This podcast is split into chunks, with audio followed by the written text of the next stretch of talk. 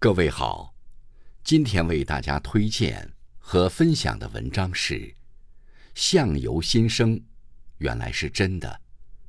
作者纳豆，感谢刘鹏先生的推荐。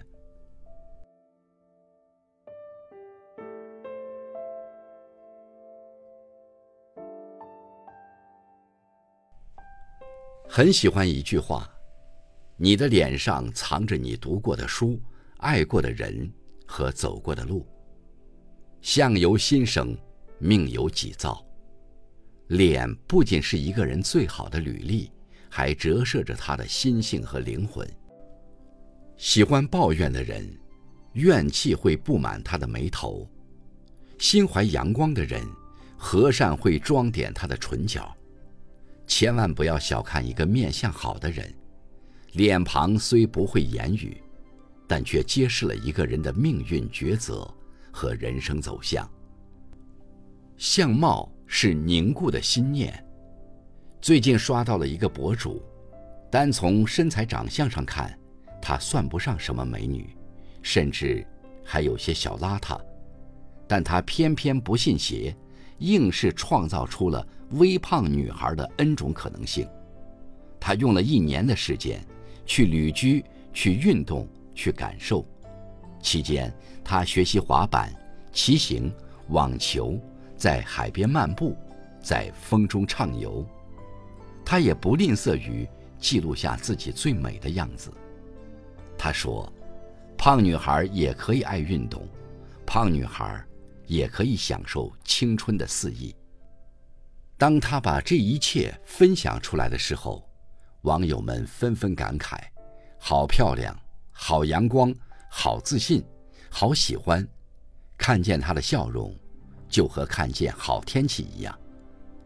更是有同病相怜的网友感慨：“原来胖女孩也可以这么美。”这让我想起另一个微胖女孩王菊。从普通认知上，她又胖又黑，实在不符合当下的审美。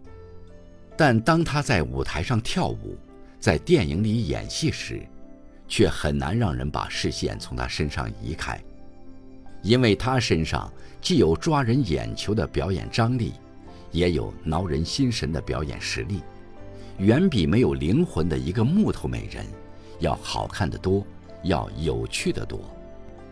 很多时候，美人在骨不在皮，一个人的长相不仅仅是一张了无生趣的皮。而是生命力、个性、心气、状态的全面凝结。当你觉得自卑、不敢展示自己的时候，你可能会变得畏畏缩缩，整个人都在往回收；当你觉得自信、敢于享受当下的时候，你可能会变得大方坦然，整个人也会变得活灵活现。所以，大胆体验生命，大方去笑、去闹。去撒欢，你会发现，不仅生活丰富多彩了，而且状态也好了。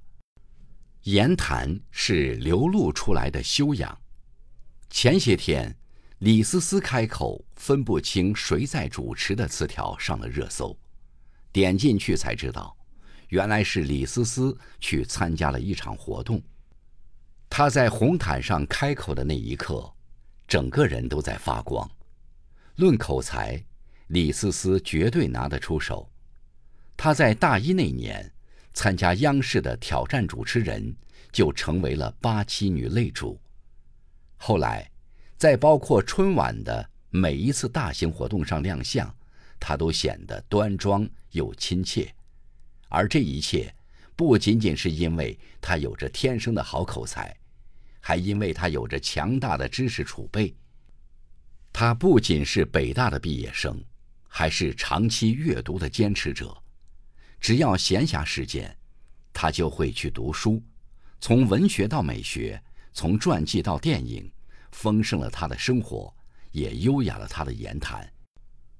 读梵高生活，他说：“梵高就像他偏爱的向日葵，即便在精致的花瓶里，也终要向着太阳的方向怒放。”读相思莫相负，他说：“百转千回中，饱沾多少辛酸坎坷、沧桑离别，前朝旧梦、雄心壮志，后人不得而知。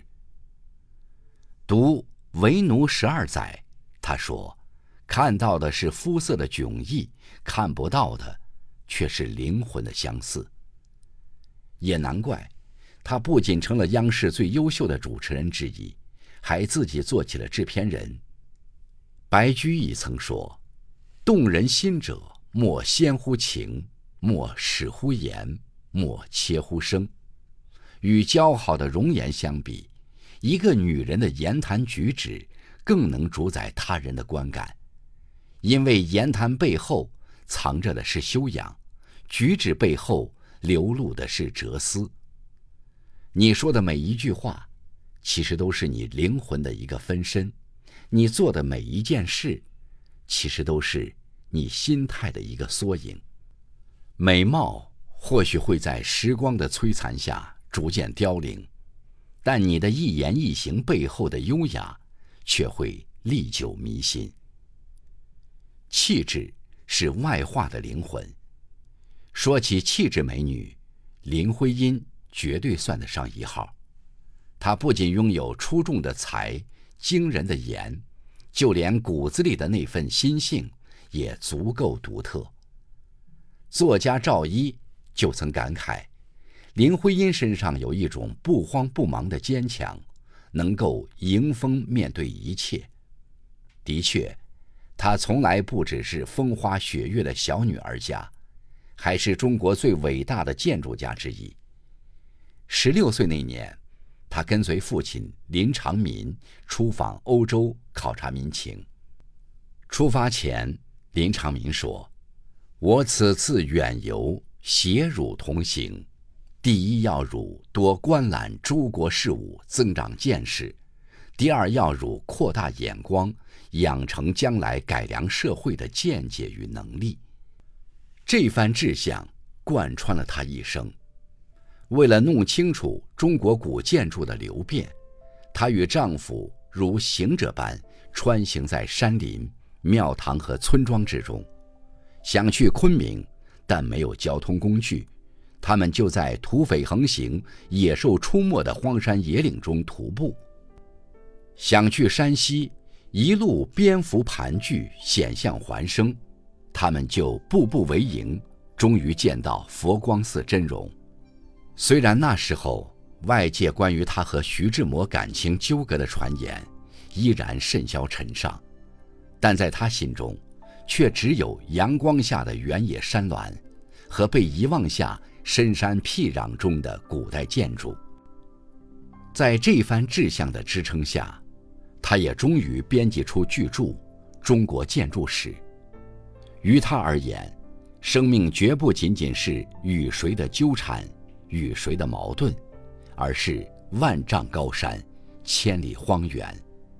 所以在他眼里，除了温柔，还有坚韧；在他的身上，除了古典美，还有女性的力量。而这样的人，也才称得上是民国第一女神。看过这样一句话：事业心。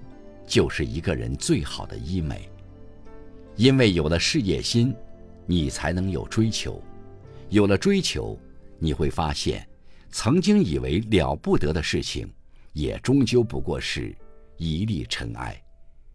即使仍然会遇到冷眼与嘲笑，你也能用满腹的才华和宽广的胸襟，将生活过成了诗。你要知道。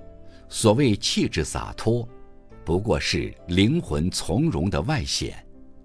作家毕淑敏曾说：“整容医生的手术刀抵不过天下另外两把快刀，一把刀是时间，时间会冲刷整容的效果，就像雪堆遇到春阳渐渐融化；还有一把更尖锐的刀，就是心灵的雕刻。”如果说二十岁的脸是天生的，三十岁的脸是生活雕刻，那么五十岁的脸，是你自己选择的。